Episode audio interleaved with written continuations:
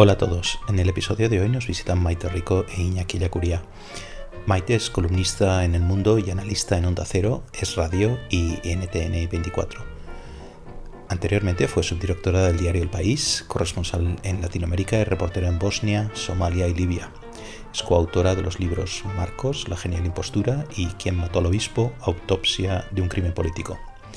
Iñaki es columnista y cronista político en el diario El Mundo y anteriormente trabajó en La Vanguardia y en el diario ABC. En 2006 recibió el Premio Rey de España de Periodismo y es coautor de tres libros, La Guerra Ignorada, Alternativa Naranja, Ciudadanos a la Conquista de España y Manual de Incompetencia. El episodio de hoy tiene algo de cajón desastre. Conversamos sobre cuestiones que han afectado a España en los últimos días y semanas, como la crisis migratoria en Ceuta y crisis política con Marruecos, el amateurismo del gobierno en política exterior, el nuevo gobierno catalán y la ausencia del Estado en Cataluña, las razones del ocaso de Ciudadanos como partido, la vigencia de las propuestas reformistas de centro, la capacidad del Partido Popular para hacerse con el voto liberal y para desbancar a Pedro Sánchez del poder, la política, política real frente a la propaganda y la posibilidad de que veamos al Partido Socialista volver a la socialdemocracia. Gracias a los que seguís y os suscribís al programa en YouTube y en vuestras apps de podcast, a los que dejáis un me gusta en los vídeos y a los que lo compartís, lo recomendáis y lo comentáis. Os dejo ya con Maite Rico y con Iñaki Ellacuría.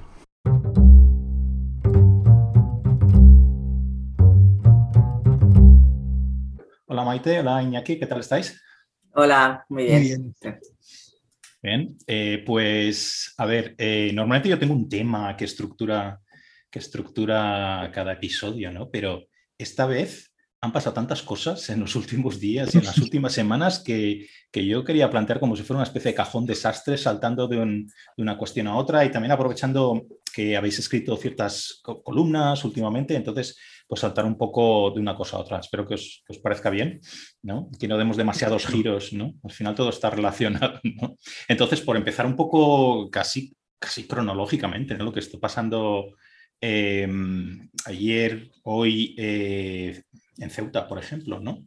Em, entonces, ayer publicaba El Mundo un, un, editorial, se llamaba Un grave desafío político en busca de líder, y, casi se leía una editorial que suele tener mucha opinión comparado con una noticia, parece que se leía como una noticia en sí, o sea, como un relato de hechos, que en realidad era un, relato casi de, despropósitos de la política exterior española.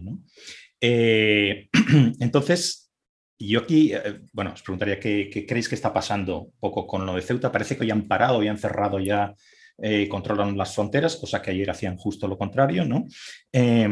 os preguntaría, ¿cómo se pueden hacer tan mal las cosas en, política exterior, ¿no? atendiendo a este relato de que decía del, editorial? ¿no? Eh, yo os planteo una hipótesis, ¿no? y es un ejemplo más eh, de, esta especialización del gobierno en, política de gestos, que debe ser casi un récord mundial ¿no? de, de eficiencia en este sentido, pero al revés, su poca preparación para la política real, cuando ocurren unas crisis, pandemia, Ceuta, etc. Eh, ¿cómo, lo veis?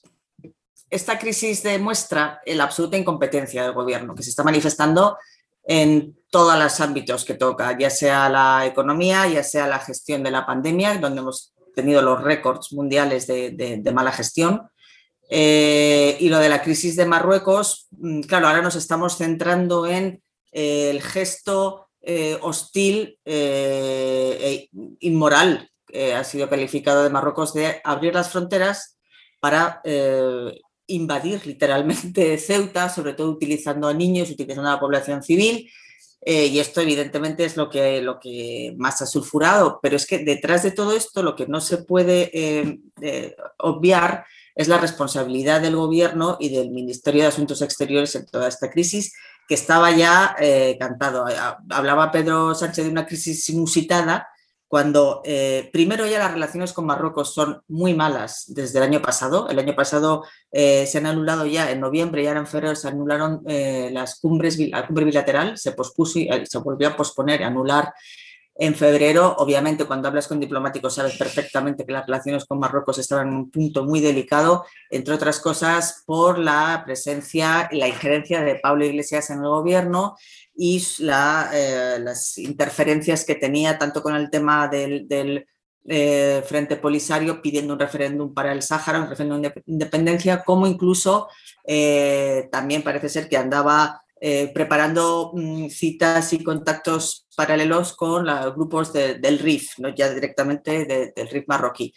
Eh, entonces, junto a esto, que ya estaba el ambiente que ha leado, llega la, acogida del señor este Brahim Gali, que lo califican de acto humanitario. En realidad no, no es un acto humanitario, es una acción política muy consciente y una afrenta, no solo para Marruecos, sino para la justicia española, que reclama a este señor por crímenes atroces, por torturas, por desapariciones y por una serie de, acciones contra eh, los propios saharauis. En concreto, se habla de élites saharauis, eh, hispano-saharauis, porque muchos tienen la nacionalidad española, eh, para pues, controlar ellos el, movimiento. este señor está en Argelia, Tinduf, eh, que por cierto, hablando de utilizar a población civil, habría que ver también el Frente Polisario y Argelia cómo usan a la población civil saharaui contra, contra Marruecos. ¿no? Entonces, en este clima, ya el propio ministro de Interior, Marlaska, hizo saber lo peligroso que era, eh, eh, lo suicida, que era aceptar esta, a este señor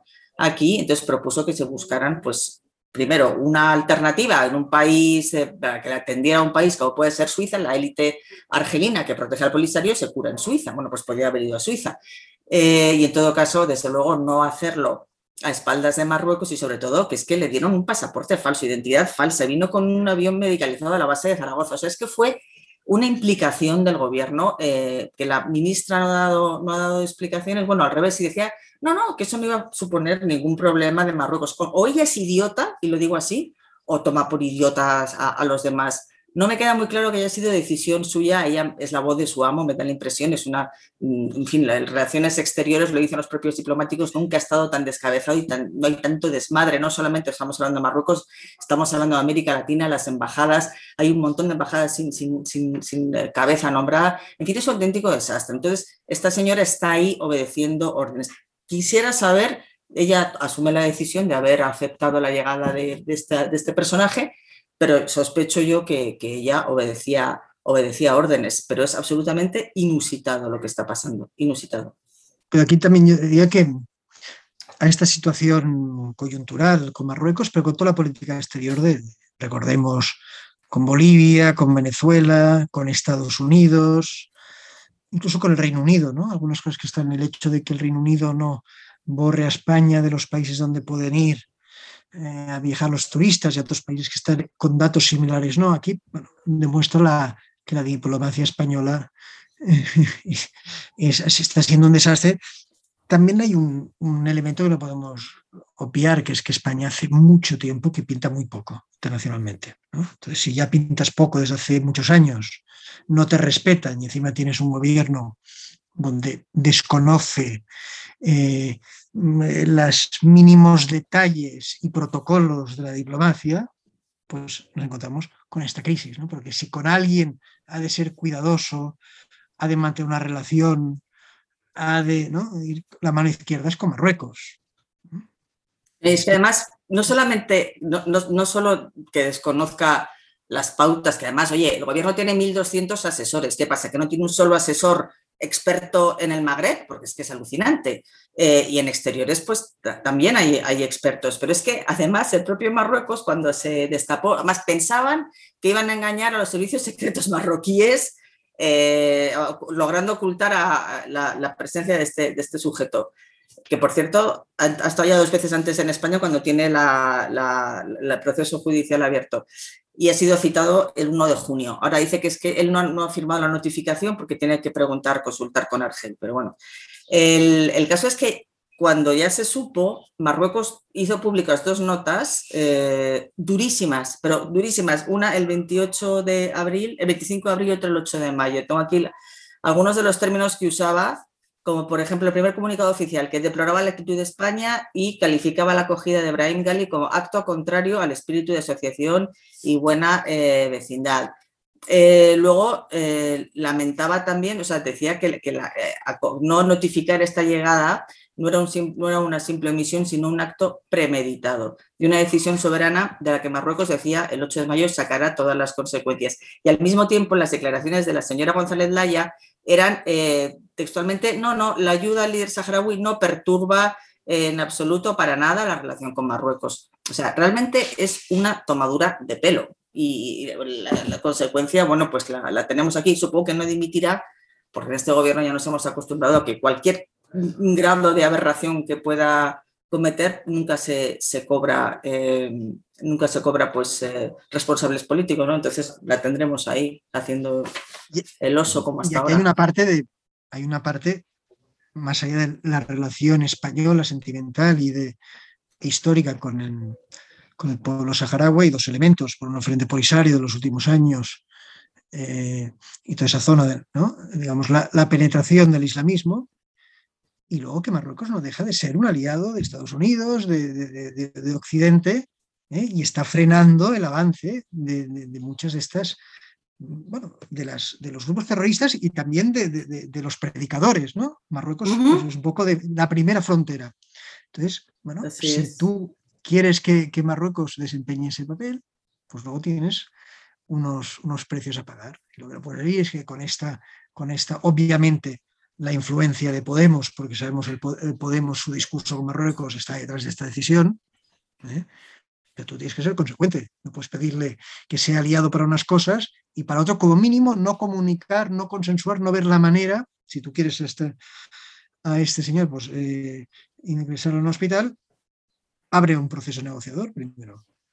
No a las espaldas de Marruecos. Es que parece una cosa que ni hecha a propósito se ha hecho tan mal. Por eso hablaba yo de lo de, lo de, las chapuzas y lo de que si es un ejemplo más de, esta cuestión de no tener a gente preparada, literalmente. O sea, preparada para la propaganda, preparada para tal, pero no cuando vienen cuando viene la política real, ¿no? Pero yo quería ver, ya que habéis mencionado también, ya que he mencionado lo de, lo de Podemos, ¿creéis que esto, más allá de su vertiente exterior, importante como es, puede tener también consecuencias interiores? Y, me refiero, eh, ha cogido esto un poco con el pie, esta crisis con el pie cambiado a los socios del gobierno, bueno, socios del gobierno y aliados en la coalición, ¿no? Podemos, etcétera, ¿no? Porque parece que no están montando mucha guerra con esto, pero al mismo tiempo, si uno busca declaraciones, pues Podemos decía ayer que el ejército que está allí, que solo participe en labores, literalmente, labores humanitarias en el retorno, cosa que es no tener ni, ni idea de cómo funciona la política de retorno de la Unión Europea y, cómo, y cuál es la legislación aplicable en Europa de labores humanitarias. No, em, digamos, registra una petición, si hay una petición de asilo y si no, y si no, y si no se le devuelve, punto. ¿no? Eh, otros estaban diciendo que no se puede devolver a nadie, que es las devoluciones en caliente son contrarias a la ley. ¿no? ¿Le ha pillado toda esta historia con el pie cambiado a la izquierda y a los socios del gobierno? ¿Qué creéis? Obviamente, digamos, porque pone desnuda algunas de sus, de sus imposturas. Todo en el momento en que empiezan a hablar crisis migratoria, cuando tú ves que es, obviamente, ahí hay inmigrantes, hay personas que, están siendo utilizadas, yo estoy convencido que también hay, hay de los alborotadores de Marruecos infiltrados, ¿no? que son los que se han encargado de, asaltar algunas casas, algunos comercios. Sabemos cómo dentro de los miles de personas que son utilizadas también hay su, los infiltrados. En el momento que acabas de crisis migratoria, ya estás en falso, ¿no? Ya, demuestras la debilidad, primero la debilidad del gobierno, la debilidad de esos argumentos de la izquierda que cuando se topan con la realidad ¿eh? siempre quedan, eh, quedan desnudos. Ahora veía que Podemos pedía que España no se plegara tan fácilmente a Marruecos. Bueno, eh, ¿y esto cómo se hace? además, ellos estuvieron callados al principio, ¿no? Podemos estuvo las primeras 24 horas no dijeron ni mu. las escisiones de Podemos como Más Madrid, eh, Rejón y demás sí aprovecharon para eh, exigir que se tomaran represalias con Marruecos, pues como Vox, igual, que se empezaran a, confiscar o a bloquear las cuentas de la monarquía marroquí y demás, pero Podemos estaban callados porque no sabían a qué, a qué atenerse. Eh, pero sí, esto, ellos han tenido mucho peso en esto y también fuentes marroquíes hablan de ciertos sectores del socialismo vasco, ¿no? Don El Orza y demás, eh, que tienen muchas relaciones con el, Polisario. Y entonces, obviamente, ellos son los que han, puesto, y son los socios de, del gobierno los que sostienen este tipo de, actuaciones, ¿no? Eh, entonces ahora, pues obviamente cuando ya se crea el incendio, no saben por dónde, por dónde salir. Pero también sorprende ver un partido como el PSOE, ¿no? De un partido de tantos años de gobierno, que sabe perfectamente, pues cayendo en estas, lo que ha hecho Sánchez, ¿no? Como, ha convertido al PSOE en una especie de, de, partido pancartero que una cosa que más, ¿no? podemos discutirlo con Zapatero, pero que el PSOE tenía mucha gente que sabía gestionar, sabía las la realidades, sabía analizar bien la realidad, pues está cometiendo errores de, partido reciente. Es que incluso... sí, no, perdona, perdona, Iñaki. Sí, sí, no, no, que me llama esto la atención. Dices, bueno, es que, eh, bueno, podemos, ¿vale? Pero es que el PSOE que esté cometiendo estos errores. Es que es un partido sanchista, es un partido sectario es un partido polemizado, porque incluso Zapatero, eh, con las, las meteduras de pata que tuvo en política exterior, con Marruecos y el Sáhara tuvo muchísimo cuidado y, recordaban hoy en alguna crónica como, por ejemplo, tuvimos aquí un incidente con una activista, Minatu Gaidar, que se había puesto en huelga de hambre y organizó un, pifostio, creo que fue en Canarias y demás, y Zapatero ahí lo frenó en seco. O sea, es que, mm, hombre, lógicamente cuando atiendes eh, eh, a razones y, eres, un eres un presidente con un mínimo de seriedad, pues sabes por dónde tienes que tirar. Luego, también recordar, ayer lo comentaba en una entrevista el exministro García Margallo, que España es un país medio y tienes que tener un valor añadido, que es el apoyo de la Unión Europea y el apoyo de, Estados Unidos. Y lo primero que hizo Estados Unidos nada más empezar la crisis fue llamar el secretario de Estado Anthony Blinken al, ministro de Exteriores eh, marroquí a recordar eh, lo importante que es Marruecos en la seguridad de,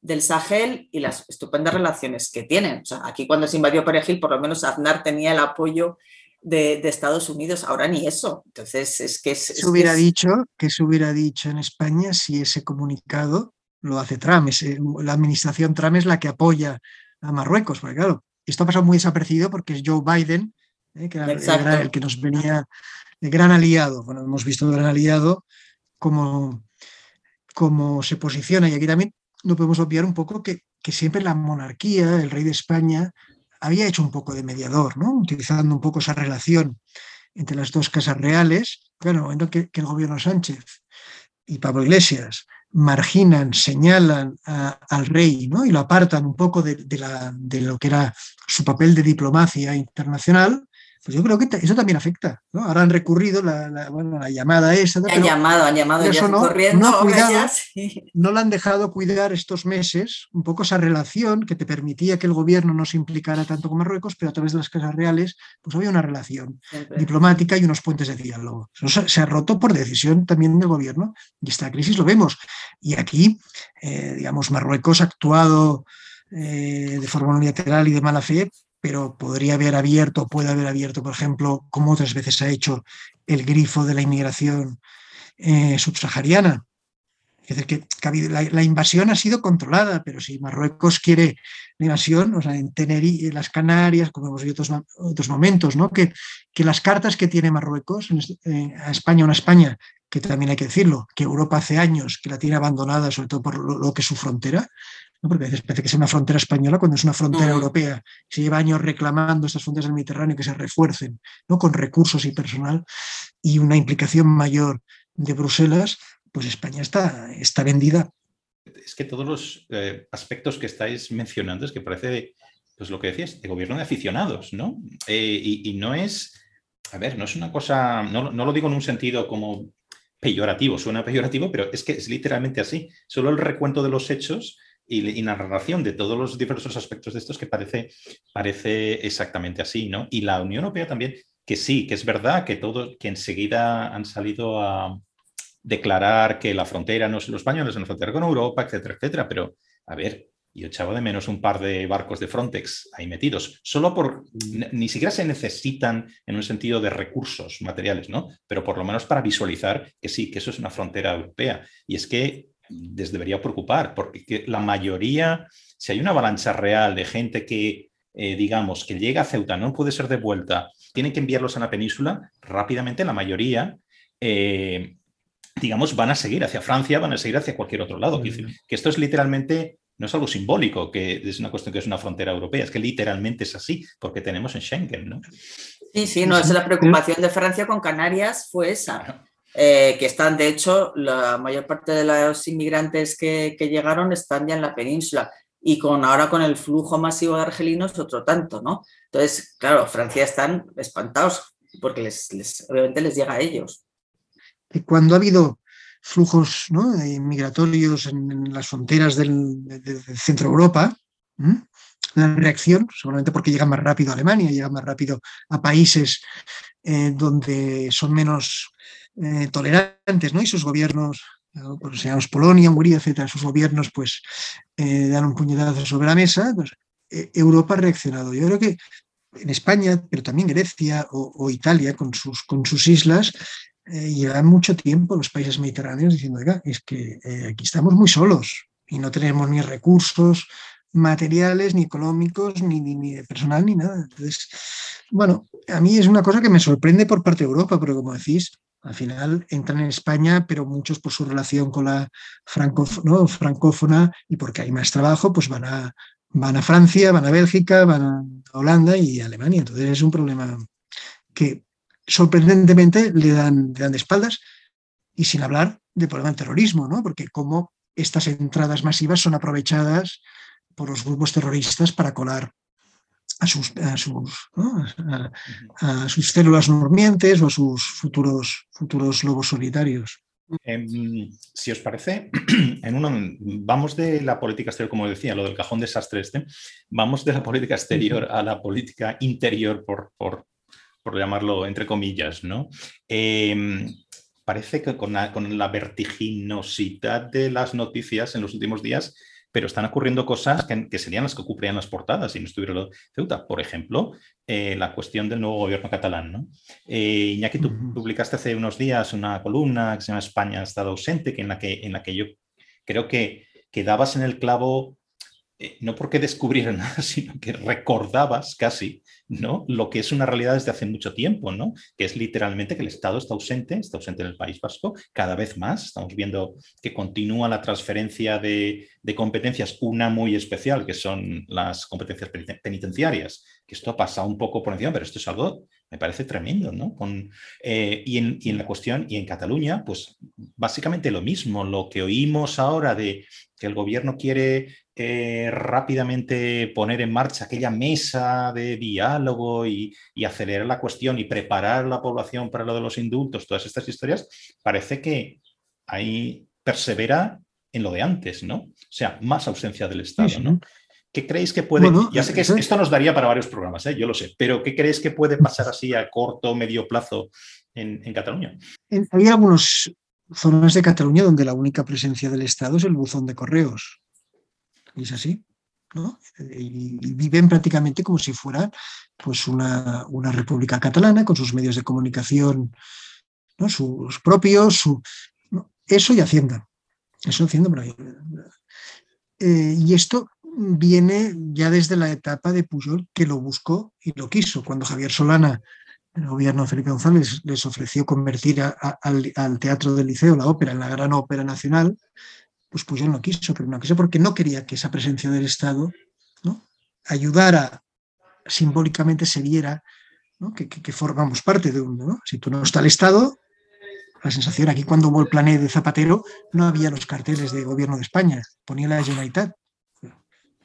Mucha parte de los ciudadanos.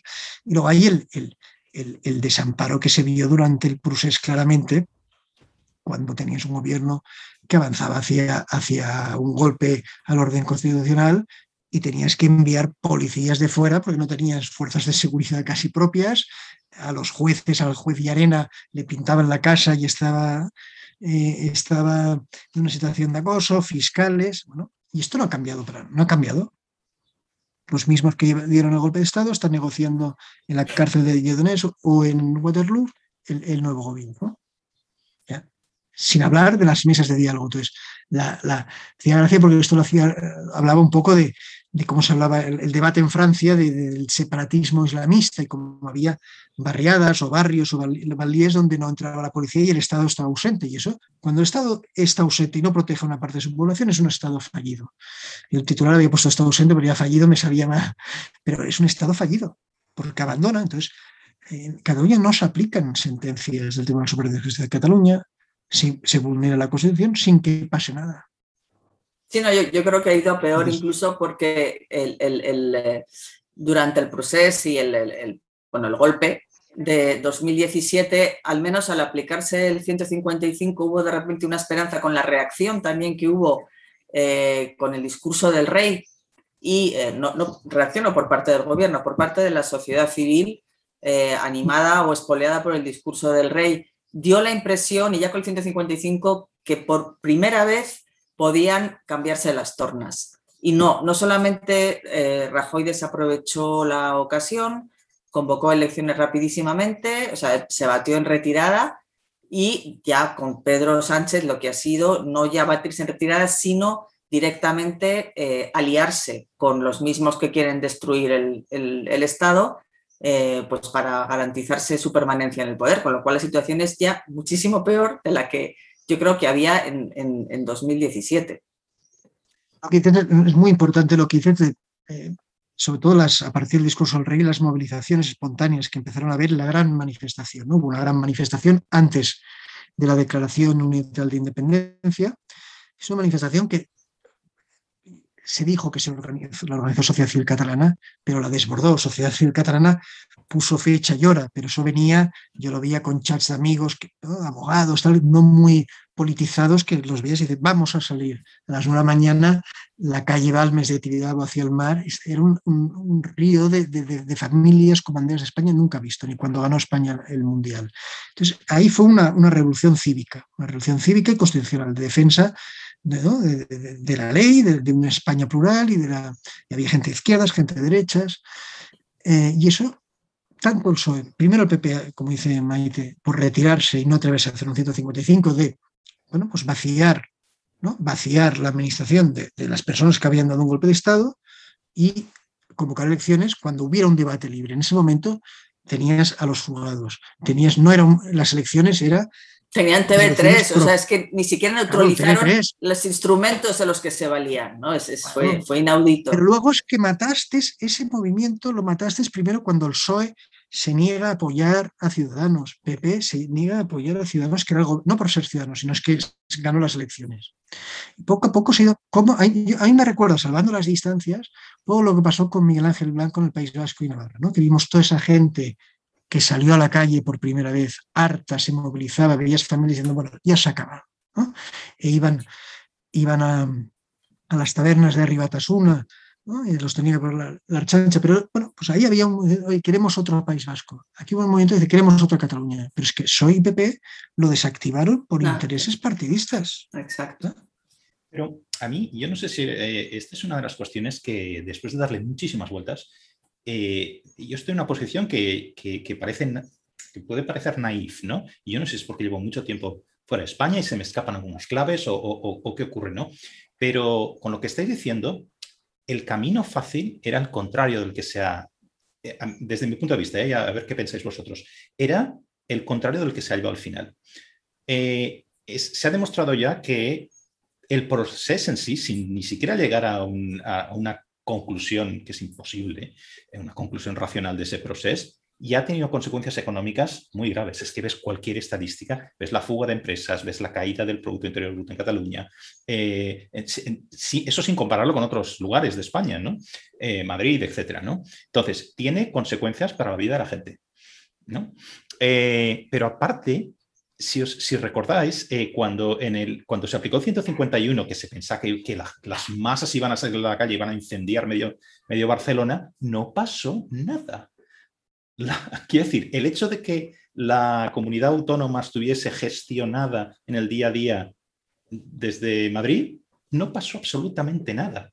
¿no? Ni hubo protestas, la gente iba a trabajar, no, no hubo, no pasó nada. Entonces, ¿por qué no se eligió seguir por ese camino. eh, actuar sobre TV3, la cuestión de la educación, ya no la cuestión de una generación en la educación, que es lo que se debería hacer, ¿no? Pero sí, es decir, las cuestiones que se han demostrado claramente ilegales por el Tribunal Superior de Justicia de Cataluña, etcétera, aplicar de verdad la ley, ¿no? Entonces, ¿por qué no, por qué no seguimos por ese camino? Ya no estoy hablando del PSOE con sus socios de ahora, estoy hablando de Rajoy. ¿No? ¿Por qué no sigo por el camino que yo creo que es más fácil? ¿O creéis que mi postura es un poco naif? Mm, por aritmética parlamentaria, como siempre ha sido. Porque Pacto Aznar compuso el, el Pacto del Majestic. Al final, eh, un poco cuando entró Ciudadanos en el Congreso, la esperanza era que nunca más ni PSOE ni PP tuvieran que, que apoyarse en partidos que cobran y mm, respiran y piensan y trabajan para desmontar ¿no? el, el, para desmontar la estructura de España. Ellos mismos lo dicen. Entonces, en el momento en que ahora el PSOE está en manos de Esquerra Republicana y del PNV, claramente, porque no, va a tener mayor absoluta, pero con esos dos partidos, yo creo que, que ¿no? mientras mantenga el apoyo de estos dos partidos, es muy difícil que Casado pueda superarle a, este, a esta, digamos, a la coalición Frankenstein, pueda superarle, pues el PSOE tiene que ceder. Y le pasó al PP le pasó el PP, y luego hay un, hay un elemento que decías del, de por qué nadie reacciona al 155. Bueno, porque yo creo que en estados de autonomías todo el mundo, sea la autonomía que sea, defiende un poco sus defiende y considera eh, a sus eh, órganos de autogobierno. Pero es que los primeros que atentaron contra los órganos de autogobierno y las instituciones de autogobierno de Cataluña ha sido el independentismo, que los despreció saltándose la ley en el Parlamento, saltándose las normas internas, vulnerando los derechos de la, de la, oposición. Entonces, yo creo que también mucha gente se dio cuenta en ese momento y dice, oiga, es que el 155 lo que viene es a recuperar nuestra autonomía, no a, a, a, a invadirla, como decía el independentismo, sino a recuperar nuestra autonomía y nuestros derechos. Y en ese momento se hubiera podido avanzar en muchas cosas. Por ejemplo, los inspectores de educación, que son los que han de controlar la aplicación de las leyes, no hay no se han renovado, no se han incorporado, pero era tan fácil como decir, 50 inspectores de educación se van a repartir y ya ¿no? desbloquear muchas cosas que no era complicado, que hubieran pasado muy desapercibidas, no se hubiera creado ningún incendio, pero que hubieran ayudado a esa normalidad democrática. Sí, hacía falta para eso un liderazgo fuerte, un liderazgo político con, con, visión, que es lo que no había, ni, ni, Rajoy ni por parte del PSOE, que también presionó para limitar el, el 155. Eh, Pedro Sánchez, pues eh, el resultado fue el que fue, que fue una especie de quiero y no puedo, porque evidentemente hay, eh, eran, son personajes que no estaban pensando en el medio plazo, no estaban pensando en, un proyecto nacional, estaban a, jugando al cortoplacismo como, como siempre han jugado. Luego lo del hecho que la independencia no es posible y yo no lo veo tan claro. El, durante un par de días, el 2, 3 de octubre, yo pensaba que era muy posible, habían estado desaparecido y ellos avanzaban. Si te hubieran conseguido cuatro o cinco apoyos internacionales, el problema hubiera sido muy gordo. Y luego no es posible seguramente en el marco de la Unión Europea, pero estamos viendo cómo se está diluyendo también esa Unión Europea, o estamos viendo la crisis de Marruecos. Tú imagínate en plena en una nueva marcha verde, ¿no? En una nueva marcha verde, una crisis gravísima con Marruecos. Hombre, teniendo un gobierno de la Generalitat desleal que pueda aprovechar eso para debilitar o, o buscar ese. O sea que no es posible ahora por diferentes motivos, pero tú mientras mantengas un gobierno de la Generalitat que su fin y su obsesión es esa ruptura, el peligro mmm, no se puede descartar. ¿eh?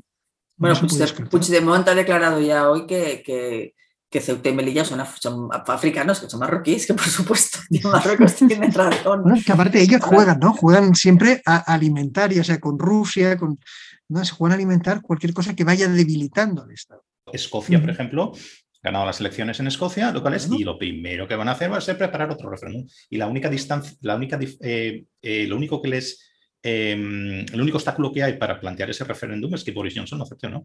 Pero si lo acepta por la razón que sea, ahí tienes otro. ¿Qué puede pasar ahora?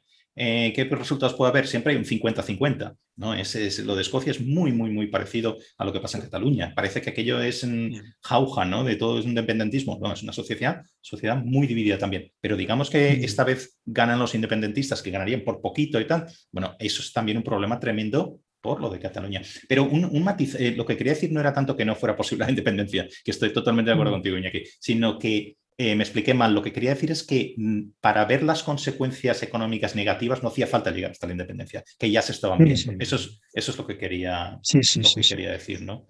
El 9 en el 2014 se mira en el, en el espejo escocés claramente. ¿eh? Y hay un sector del, independentismo, sobre todo Uriol Junqueras, que la apuesta.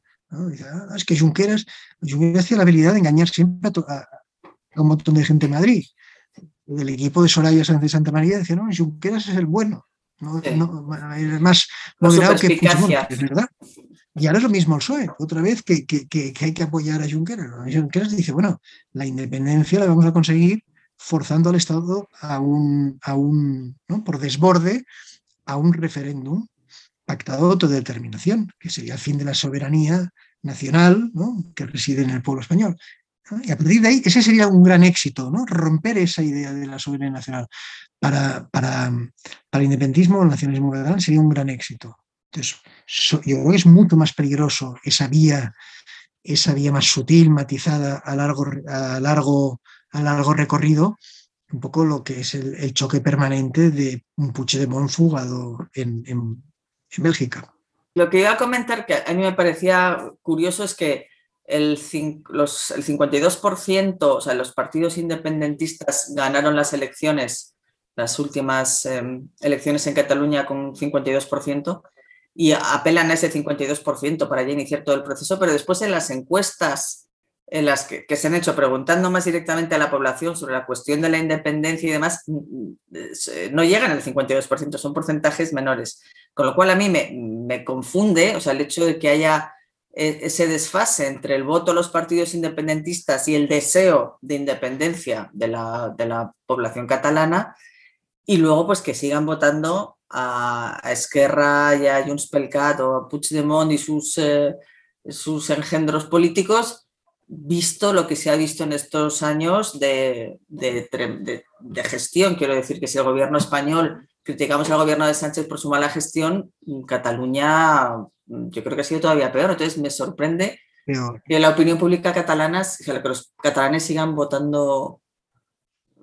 Pero aquí, aquí hay, un, hay una cosa que es la baja participación. Entonces, ¿a quién nos ha movilizado? ¿Quién está más desencantado? Pues el votante no independentista, que ha visto que anda un golpe de Estado y continúan los mismos gobernando. Dices, oiga, la sensación de desamparo otra vez. Otra vez, sí, es tan brutal como tal, pero es decir, bueno, pues aquí no pasa nada, entonces no voy a votar. Eh, ellos han perdido casi un millón de votos el independentismo, pero es un. Pero cuando hay desmovilización, ¿qué se mueve más? El fanático. Tiene un millón, un millón doscientos mil eh, votos de gente muy movilizada, que es una cuestión religiosa que le da igual. También un votante de clase media, media alta, muchos son jubilados que tienen garantizados ¿no? el, sueldo a, final de mes y que por lo tanto, lo vemos en las manifestaciones, ¿no? todos con pelo blanco y tal, y por lo tanto considera que no se juega nada con que Cataluña vaya mal, que ya tiene... ¿no?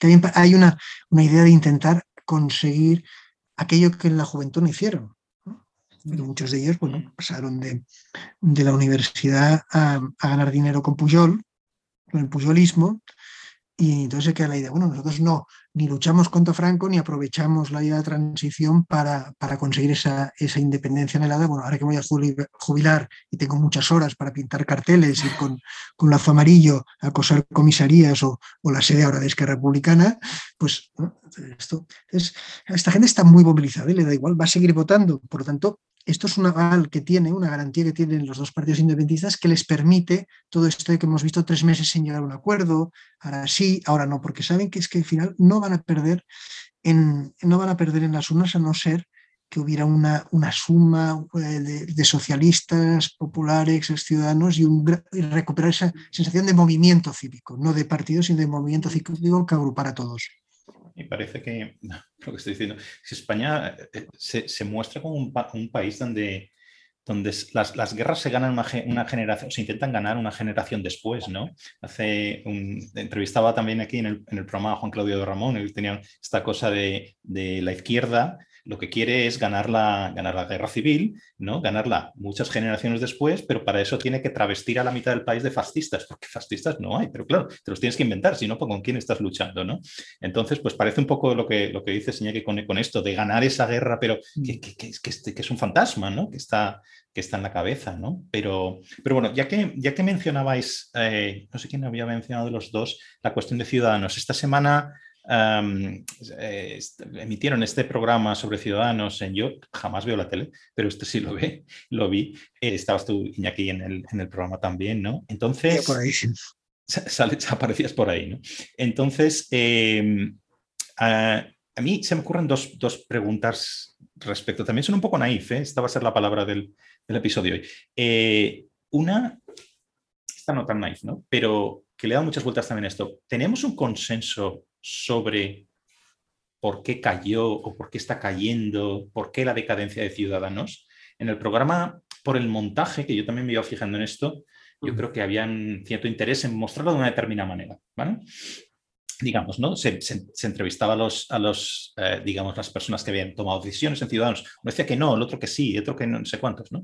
Entonces, eh, esta es una. Hay un consenso sobre esto. Lo segundo, esta es la parte naif como antes decía de lo del camino difícil el camino fácil, ¿no? ¿Por qué narices el PSOE no quiso pactar con Ciudadanos cuando podía? Podemos hablar otra vez de nuevo, aritmética parlamentaria, juegos de poder, lo que quieras, ¿no? Pero visto el camino que ha habido después, que no ha sido un camino fácil con esta coalición Frankenstein, ¿no hubiera sido más fácil eh, pactar con el PSOE? Sigues controlando el relato, te van a tocar las narices porque tienes a los reformistas que, que quieren esas reformas dentro del gobierno, vale, pero yo pienso que a Sánchez le da igual 880. Quiero decir, que le da igual hacer reformas, que le da igual no hacerlas, o hacer lo contrario de las reformas mientras él esté en el poder. Entonces, ¿no hubiera sido más fácil eh, el camino Ciudadanos y no el camino Frankenstein? Quiero ir no, a los dos, yo... eh, os quiero ir a los dos. Sí, sí, sí. Yo también lo he pensado muchas veces, pero yo creo que Sánchez a ver, aquí hubo un, acuerdo Ciudadanos y Soy Ciudadanos, que fue el pacto de abrazo de las primeras elecciones. Y hay unas negociaciones donde se, se firma y se acuerda una, un pacto de legislatura, pero que era un pacto también para construir un espacio centro-izquierda muy ambicioso. ¿no? Ahí estaba Jordi Sevilla, estaba Garicano, bueno, estaba Serrano del Soy, gente muy importante y que hubo muy, mucha sintonía. Bueno, cuando se rompe eso, yo creo que alguien Se rompe, eh, Sánchez, Sánchez, todo lo que le pasa en el PSOE, lo expulsa, vuelve. Yo creo que Sánchez llega a, a bueno, eso es, primero fracasa porque, porque Pablo Iglesias no lo apoya. Si Pablo Iglesias se hubiera abstenido, ese, ese gobierno hubiera tirado adelante la investidura. Yo creo que alguien, el mismo Pedro Sánchez, llega a la convicción de que la única manera que puede llegar a Moncloa es cogiendo al PSOE, llevando hacia la izquierda y absorbiendo, primero aliándose y luego absorbiendo a Podemos. Y ser el gran, el gran espacio. Él empieza a mirar mucho la coalición de izquierdas de, de Portugal y, entonces, y cambia su discurso. Si el Sánchez que se presenta a las primarias contra Edu Madina, Edu Madina lo presentaba como un rojo peligroso y que él era el socioliberal. Luego cambia. Es una decisión estratégica. Y luego hay la parte personal de distanciamiento con, con Rivera, que Sánchez y Rivera comparten eh, características, yo creo que persona, personales eh, muy parecidas. Son, son dos personas que tienen un orgullo muy fuerte, que no toleran la traición, que yo creo que hay un cierto rencor en sus actuaciones, ¿no? hay un cierto rencor, que son dos animales políticos y por el poder. Entonces, cuando chocan y se ven, se ven tan parecidos que ahí también hay un, hay un, distanciamiento personal que luego lo hace es que no, se soportan, no se soportan. Es un cúmulo de, circunstancias, pero sobre todo quiero pensar que Sánchez creía que la única manera de ser presidente era desactivando a Podemos y que no le comiera su franja de la izquierda. No solamente desactivando a Podemos, sino utilizando a Podemos también como enlace con el nacionalismo de, de izquierdas, bueno, y, y ahora de, de, derechas también, porque es lo que ha venido sosteniéndole y hasta ahora lo que es eh, inamovible. Si tiene de su lado a todo ese sector del nacionalismo de izquierdas y, eh, pues, de, propina al nacionalismo de derechas, es inamovible. Y, en, un primer momento Iglesias fue un poco el intermediario con, con ese sector. ¿no? Y yo creo que sí, que vocacionalmente mm, eh, Pedro Sánchez no, no, tenía intención de, aliarse con, Ciudadanos. Creo que la, lectura que hizo en, su momento Rivera de que prefería pactar con, la banda, como decía, que la gente se lo echó en cara, al final se demostró que era, que era cierto. ¿no? Y luego lo que pasa es con Ciudadanos nunca se ha sabido interpretar exactamente qué pasaba, por qué cayó de 57 a 10 diputados. Decían, no, precisamente por el empeño de, de Rivera de erigirse en líder de la oposición, de la derecha, y, eh, y, sacrificar el pacto con el PSOE. Sin embargo, luego los, los, votos que perdió no se fueron al PSOE, se fueron justamente a la, mayoría, pues bueno, a abstención, y, pero luego al PP, como ha pasado también ahora en Madrid, ¿no? Con las, con las elecciones entonces yo creo que, mm, eh, le cuesta definir al, votante de Ciudadanos, a la propia dirigencia de Ciudadanos le cuesta definir cuál es el perfil de su votante, porque es, no, es, un perfil homogéneo, no es como la militancia eh, socialista que ya se les puedes poner a, a, Jack el Destripador en, la Secretaría General, que lo seguirán, vamos, a, muerte, ¿no? ¿no? Es totalmente a crítica. En este caso no, es eh, gente más o menos independiente que tiene una serie de preocupaciones que ni el PSOE ni el PP planteaban nunca y que Ciudadanos sí lo hizo.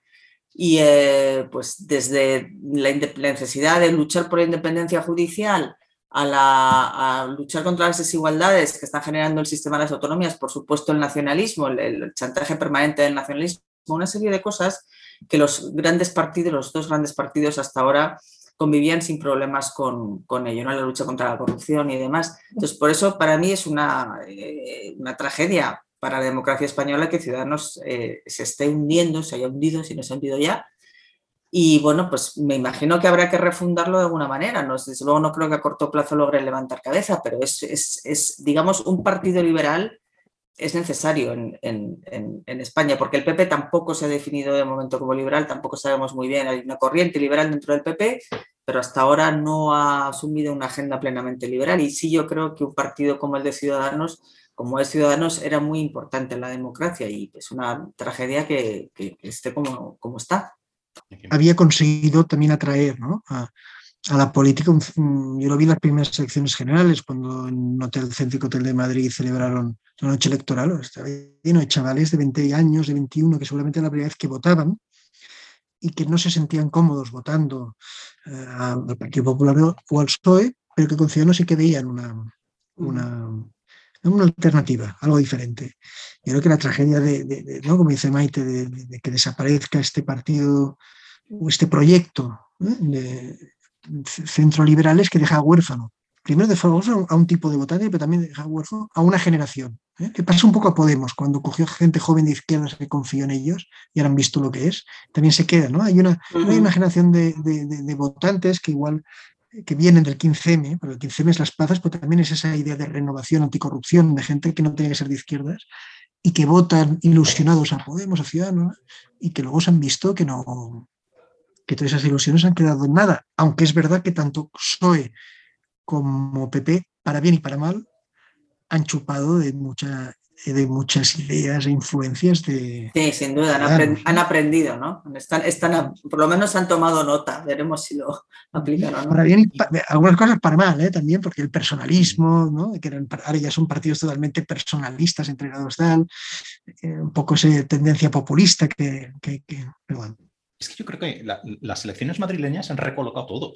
más, más allá de Madrid, ¿no? Entonces, eh, por ejemplo, eh, todo lo que oyes de Pablo Casado es que estamos en un cambio de ciclo. Eh, mm, sí o sí, si hay elecciones anticipadas, se haga otra legislatura, lo que sea, Sánchez está acabado, la gente se ha dado cuenta cómo es, están hartos, tal, la victoria es nuestra no lo expresa así, pero eso es lo que quiere decir, ¿no? Pero a mí me parece que en ese razonamiento falta algo, ¿no? ¿Dónde están las políticas? Que este voto que se está pidiendo es para hacer qué? Porque, como decías, Maite, estas, estas políticas que planteaba muy, muy concretas, Ciudadanos siempre las ha planteado y sigue planteándolas, ¿no? Esto no ha sido asumido muy claramente por el PP tampoco. O sea, se asumió, asumió a regañadientes por el PSOE en, el, en aquel pacto del abrazo, no se aplicó absolutamente nada, pero el PP, el PP tampoco es que, digamos, este vaya a correr para, digamos, cambiar la forma en que se eligen los vocales del Poder Judicial, etcétera, etcétera, ¿no? Quiero decir, entonces, ¿vosotros creéis que se puede extrapolar y, lo que ha pasado en Madrid y el PP va a comerse literalmente esa franja de votante eh, más liberal, urbano, más crítico, si quieres, ¿no? Como lo estabais poniendo. Yo ya os avanzo, es mi impresión personal, que no, que enteramente no se los va a comer y no, no va a haber un trasvase en masa de esos votantes jóvenes, críticos, etcétera, al PP. No va a ser tan fácil. ¿Qué pensáis? Bueno, yo, yo creo que el, voto ha sido Ayuso eh, y a una gestión específica. Eh, frente además a una campaña absolutamente torpe de, la izquierda, frente a un gobierno que ha estado pugnando y, luchando y se ha vuelto antipático además para, para Madrid y con una gestión que ha funcionado, o sea que efectivamente la economía se ha mantenido eh, viva y la, la, pandemia pues, se ha ido surfeando, digamos, con unos resultados, desde luego, en letalidad mejor que el resto de España y en lo demás no peor. Y además con dos hospitales, por lo menos un hospital, dos hospitales, uno que fue el IFEMA y ahora otro el CENDAL que se abrieron para, para, para, hacer frente a la pandemia. O sea que ha habido una gestión, y con los, por supuesto, no ya la hostelería y los bares, como eh, han usado esto como, eh, forma de ridiculizar a, a, los habitantes de Madrid, sino también eh, todo el ámbito cultural, todos los teatros, los cines. Todo esto se ha mantenido eh, abierto con lo que supone de puestos de trabajo, los servicios. Entonces, bueno, ha sido una respuesta eh, a una gestión, una gestión que ha funcionado porque frente al relato, el relato tramposo y falsario, de la izquierda, ¿no? que hablaban pues, de infiernos y de fascismo y de tal. O sea, era totalmente disparatado y el resultado pues, no se lo esperaban y ha sido un gran revolcón. Entonces, mm, que sea extrapolable, hombre, las encuestas que se han hecho después sí han dado un avance muy importante al, PP, pero yo creo más por el propio desgaste del, de Sánchez ¿no? y, de, y, del gobierno y del PSOE. Eh, que se abra un cambio de ciclo. Yo creo que las, la suerte, la baraca le puede estar ya cambiando a, a, Sánchez, que hasta ahora hay que reconocer que tenido una flor en el culo, porque es que le salía todo bien, o sea, no ha habido un gobierno más incompetente y con tanta suerte, para, para mi opinión, ¿no?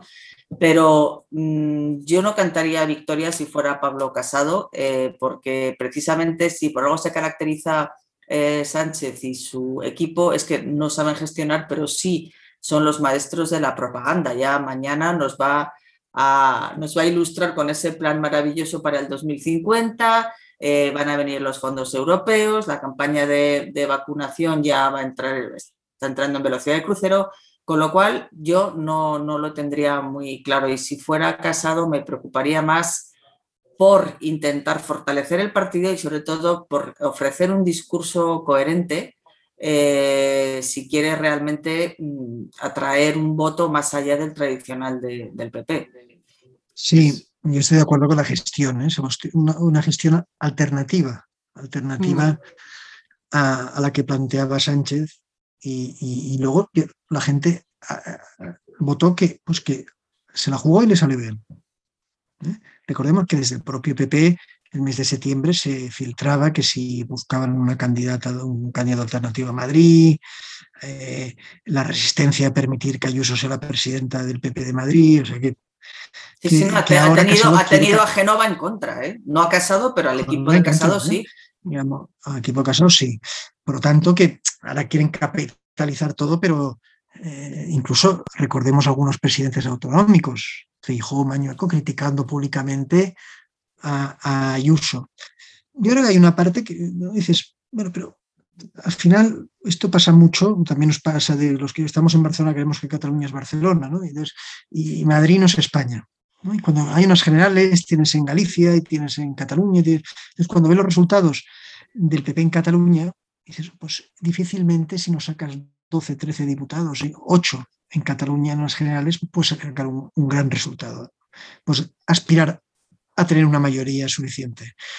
si no sacas un gran resultado en el País Vasco, el PP difícilmente puedes. Entonces yo veo unas lagunas ahí mm. que no creo que, yo creo que eso es un hándicap para Casado enorme, sobre todo sabiendo que Sánchez va a tener el apoyo de Esquerra Republicana, del BNG, del PNV, que se van a mantener ahí, porque no van a votar a Casado. Por lo tanto, incluso ganando las elecciones en escaños, eh, Casado, mm, yo creo que tiene todo de cara, a no ser que la gestión de los fondos europeos sea un desastre, pase algo más con la pandemia, la crisis económica sea mucho más dura el azote de lo que pensamos que puede ser con, con el colchón europeo. Bueno, eso puede cambiar muchas cosas, pero creo que esa coalición Frankenstein le garantiza mm. otra legislatura como mínimo a, Sánchez.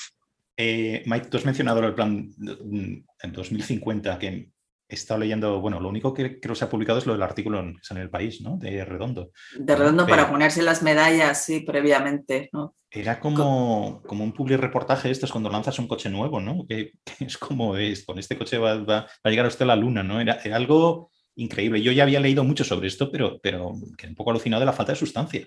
¿no? Es pura propaganda, cero sustancia. ¿no? O sea, no están anunciando absolutamente ese. Yo, yo, no sé vosotros, pero creo que es la primera vez que yo recuerdo que un gobierno anuncie un anuncio, ¿no? porque es lo que se va a anunciar mañana. Pero en fin, eh, para mí lo importante de, de, esta cuestión es que yo pensaba que después del castañazo que se había metido en, en el 4M en Madrid, pues por un lado, no insistirían, yo creo, que se acabaría toda esta, eh, primero la historia del, antifascismo, ¿no?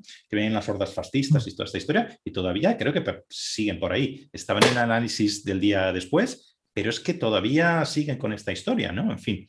Em, en fin, me parece una cosa de, risa, pero sobre todo me parece una cosa muy ineficiente si el objetivo es ganar elecciones. ¿No? Porque, porque es que esto no ha funcionado, esto concretamente, este elemento, en Madrid y no va a funcionar el resto de, en el resto de España. Eso por un lado. Pero lo siguiente es que yo pensaba, bueno, e, este camino no sirve para ganar elecciones, eh, tendremos que ir a, no sé, de alguna forma no podemos evitar la política real, ¿no? Afrontar los problemas de, de, la gente en cada lugar, son problemas distintos, no todos iguales, etcétera, pero cuatro, cinco, seis cosas que son las que de verdad importan, ¿no? Si es que todas las encuestas te los van, te van diciendo, ¿no? Entonces, pero aún así, lo que veo es perseverancia. Perseverancia, que un ejemplo es el, 2000, el plan 2050, que es España va a ser lo mejor del mejor, podrían haber dicho 2150, sería exactamente igual. Yo no sé a quién le interesa esto, de verdad, yo creo que no es algo que ilusione a nadie, ni nadie lo comente, ni, ni le importe literalmente, ¿no? Eh, se basa además en, bueno, ya a ver qué anuncio mañana, pero en muchas cosas que son muy intangibles y en cosas que sí, hay una, va a haber un desembolso de fondos porque lo habrá, pero los resultados de esas inversiones no se van a ver en esta legislatura. O sea, lo único que pueden hacer con los fondos, pueden gestionarlos muy mal, pero aunque los gestionen muy bien, que me extrañaría, eh, por la centralidad, por la falta de control y por la historia que tenemos, no solo de este gobierno, sino España es un país que históricamente ejecuta muy mal los fondos europeos. O sea, se dejan muchas partidas sin ejecutar, ¿no? Entonces, tomando todo esto en cuenta, no se va a ver, no va a haber un incremento del empleo dentro de un año gigantesco, no, va a ocurrir. Entonces, lo único que tiene es el relato, de nuevo, ¿no? Entonces, ¿por qué persisten? ¿Por qué persisten en, estas, en esta cosa de la propaganda? ¿Porque no saben gestionar o porque tienen que seguir representando el único papel que saben? Bueno, yo creo que no saben gestionar y porque hasta ahora les ha dado resultado. No sé si a partir de, o sea, el primer fracaso ha sido en Madrid, donde esa propaganda, ese relato mm, ha fracasado por completo porque ha, ganado la realidad. No sé si, si en el resto de España puede ocurrir lo mismo. Hasta ahora les ha funcionado muy bien. Los fondos, como tú dices, se, van a, se están eh, gestionando de, o se van a gestionar, por lo que parece, de manera bastante opaca. Entonces, a lo mejor bien ubicados esas ayudas en determinados medios, en determinadas televisiones, en determinados todo eso también va a hacer que sea un elemento a favor de, Sánchez, ¿no? Eh, no lo sé, yo me imagino que algún día eh, ya se les está viendo el cartón, se les ha empezado a ver. Eh, es posible que se den cuenta ahora que a lo mejor eso no les funciona. Desde luego lo del plan 2050, con el artículo este ridículo de, Redondo, justo el día antes del gran estallido de la crisis de Marruecos, o sea, ves Ceuta 2021 y tú estás con España 2050, ¿no? Entonces, bueno, pues es, todo un ridículo espantoso y me imagino que la opinión pública pues así lo va a ver, pero bueno, harán su show, ya el, todo el IBEX, menos creo que Ana Patricia Botín no, no va a estar, va a mandar un propio, eh, pero van a estar ahí los grandes del IBEX, eh, de Felpudo, y bueno, pues ya Sánchez tendrá sus, sus eh, y tendremos a Sánchez los alos cada vez, no lo sé, evidentemente es lo único que saben hacer y hasta ahora pues les ha funcionado. Sí, y es un poco lo único que les queda. Al final, con los datos de deuda pública, los ¿no? los ERES que vienen, pues un poco fiar todo a, elevar, a convertir pues la, ayuda, la ayuda europea en una especie de plan de, de, New Deal, de New Deal que todos sabemos que, que no se va a aplicar por, diferentes cosas. Primero porque el Estado de las Autonomías al fin, eh, van a ser las autonomías que, que decidan mucho de, de, cómo se va a gestionar. ¿no? Estamos viendo en el gobierno catalán cómo es que Republicana y Junts para Cataluña se están repartiendo a ver el dinero europeo que se lo pasa desde el gobierno central, pero al final que lo aplique es, el, eh, es el, las autonomías, de ahí que, que, tradicionalmente España también sea muy deficiencia en esa aplicación, ¿no? porque se va diluyendo en administraciones. Y luego es que Iván Redondo, que, que, que, que hace falta hablar con, con, gente que haya trabajado con él, por ejemplo en el PP, ¿no? en Badalona, pues dice, oye, tiene muchas virtudes, es muy buen estratega en campaña electoral, pero no, es lo que se dice regate corto. Él no tiene un, un, proyecto político porque él es un comunicador y aquí se ve. O sea, tú una de las cosas que ves, ves en Sánchez es que no hay un proyecto político. Zapatero te podía gustar más o menos, pero construye un proyecto de la idea de la España plural, de, una, ¿no? de, de, de la memoria histórica. Sánchez ha ahondado un poco sobre todo el inicio de la legislatura, con recuperar todo ese debate en la memoria histórica, pero no hay un proyecto político. ¿Cuál es el proyecto político Sánchez? La supervivencia, la resistencia en el gobierno. Entonces, para eso va muy bien la propaganda. Hasta que la propaganda queda, queda vacía por los hechos, ¿no? sin embargo, a mí, haciendo un poco de algo al diablo, yo creo que sí hay una vía que es alternativa a la propaganda. También incluye mucho relato, que sería una cierta vuelta a la socialdemocracia. Eh, claro, la cuestión de ir hacia una socialdemocracia más clásica, entre comillas, ¿no? que ya se ha aplicado en España, ¿es posible con Sánchez? Eh, Maite, tú escribiste hace poco una columna que se llama La Primavera Madrileña, ¿no? en la que hablabas de estas cosas. ¿no? Entonces, eh, quizás sería esa una vía, ya digo ya, por agotar todo, ¿no? porque la vía de 100% propaganda no parece que funcione demasiado. ¿no? ¿Qué posibilidad podemos, qué posibilidad tenemos de ver a este PSOE con Sánchez volver un poco a, esas, a esa cuestión socialdemócrata? ¿O, o ninguna? Sí, eh, ideológicamente ninguna. De hecho, están ya queriendo hacer purgas de lo que queda de socialdemocracia en el partido, pero si tuviera necesidad y pensara que un giro, eh, oye, igual que se ha, se ha, hecho mítines bailando con, con ¿cómo se llama? y con Iceta, con una bandera de España descomunal, pues volver a hacerlo. Si tuviera que liarse y encamarse con Santiago Abascal, con tal de seguir en Moncloa, lo haría. O sea, yo por, por su propio eh, falta de escrúpulos no me cabe la menor duda. Ahora, lo tiene pues bastante más complicado mm, a la hora de reconstruir políticamente el PSOE porque lo ha destrozado y lo ha creado, ha generado un partido sanchista, ¿no? Entonces de ahí sacar resquicios socialdemócratas pues lo tiene muy complicado. Él desde luego tendría que irse y tendría que, hacer una renovación el PSOE enorme limpiando todo lo que ha, sembrado él. Otra cosa es que luego él quiera o pueda en un momento dado adoptar un, discurso más moderado cuando le venga bien desde el punto de vista estratégico. Sí, el hecho de no tener una ideología definida le permitiría adaptarse. Es que es muy difícil este, a este PSOE, ¿no? Con Adriana Lastra, Ábalos, pues ahora convertir un problema que tiene que tiene el PSOE, que como gran partido histórico, pues tenemos el recuerdo de algunos de sus ministros, de algunas de sus... No, pero eso es el recuerdo. El, PSOE actual mm, no tiene nada que ver, no tiene nada que ver con ella y, no tiene tampoco, bueno, algún presidente autonómico, pero no, no, no, no ves a Francina Armengol, por ejemplo. Esta social no es el PSOE, ¿no? ha ido renunciando. Entonces lo veo difícil. Yo creo que ya Sánchez está atado en esta, en esta política muy postmoderna de, de, la propaganda y, atada a su suerte a, la situación económica. Porque no nos engañemos, como siempre pasa, si más o menos se sortea la crisis, pues Sánchez puede, si nos damos un batacazo gordo, eh, no hay Iván Redondo, ni propaganda, ni, ni BOE que valga. Eh, si podéis decirme, vosotros sois periodistas, tenéis eh, columnas semanales, estáis en radio, etc. ¿Me podríais decir en un minuto, muy, muy brevemente, de qué temas no se está hablando en la prensa en general? ¿Hay algún un tema que digáis, este es un tema clave y no lo estamos tocando? ¿No? No, no solo vosotros, digo en, general, ¿no? ¿De qué cosas nos están hablando? De tema, hombre, yo, yo por, por mi eh, formación eh, creo que no se está hablando suficientemente bien de lo que está pasando en, América Latina y en Colombia y del peso de, la izquierda bolivariana que tenemos aquí con Podemos. Eso, por ejemplo, no, la información internacional se está relegando cada vez más, en parte bueno, pues por la situación que hemos vivido aquí. ¿no?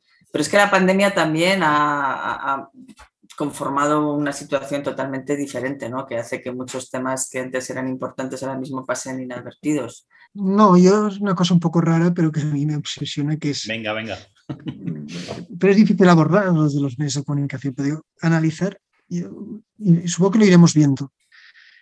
Eh, yo creo que esta pandemia y lo que ha pasado, digamos, nos está cambiando mucho nuestra mentalidad, muchas cosas. Hemos aceptado unos recortes de derechos fundamentales de una forma muy fácil.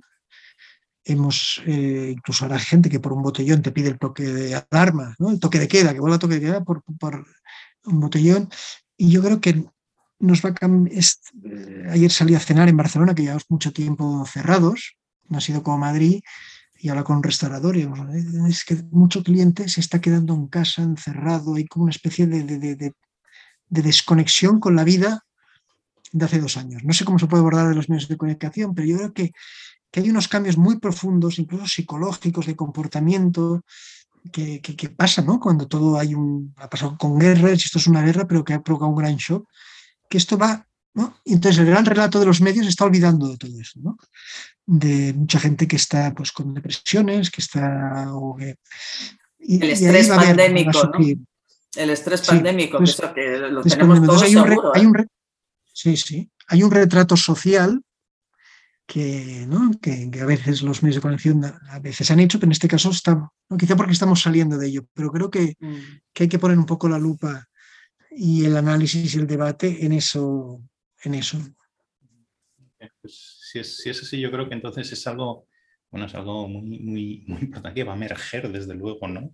En los próximos meses y quizá años, ¿no? Entonces, bueno, no os voy a entretener más. Eh, muchísimas gracias, Maite, aquí. Eh, columnas escribir. Eh, bueno, y un fuerte abrazo. Igualmente. muchísimas gracias.